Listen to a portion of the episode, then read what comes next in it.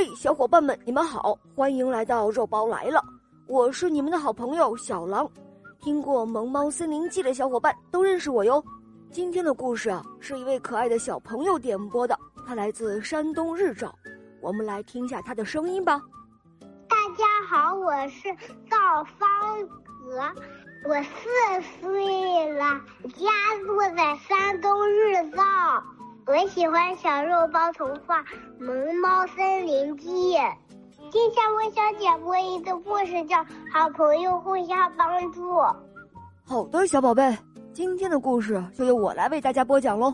下面我们一起来收听吧。好朋友要互相帮助。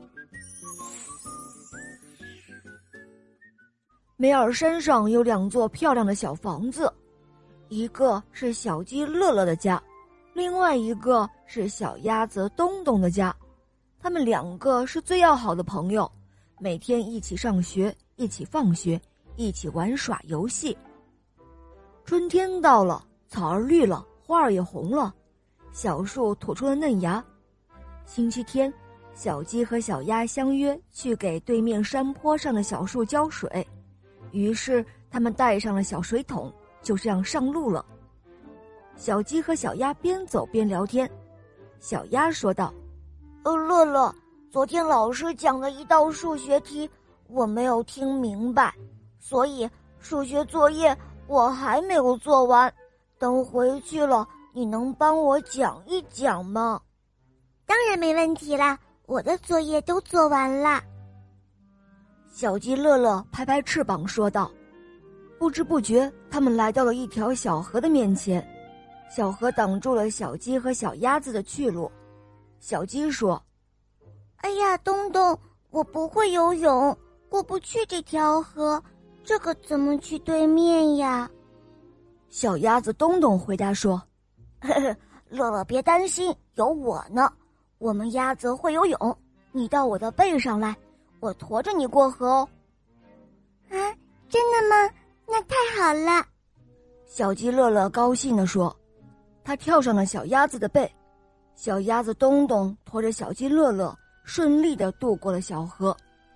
小鸡对小鸭说：“东东，真的谢谢你了，你好棒。”“呃，不用谢，我们不是好朋友吗？”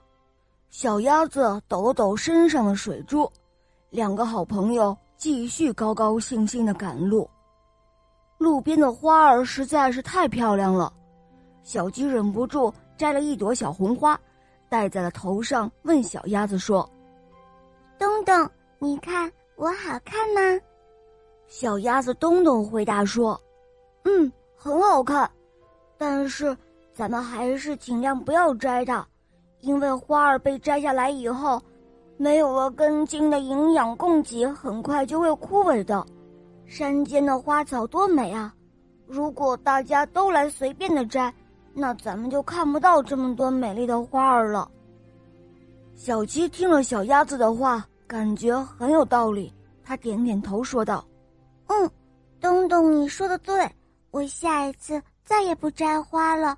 这一次就原谅我吧。”小鸡和小鸭正高兴的说着话，突然，小鸭子不小心跌进了路边的一个深坑里。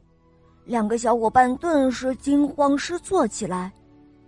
小鸡望着深坑里的小鸭子，急得团团转，不知道怎么样才能够帮助它爬上来。掉在坑里的小鸭子显得很冷静，他安慰小鸡说：“乐乐，别着急，我们不能慌。你去周围看看有没有绳子或者藤条一类的东西，那样你可以把我拉上去。”小鸡赶紧去找。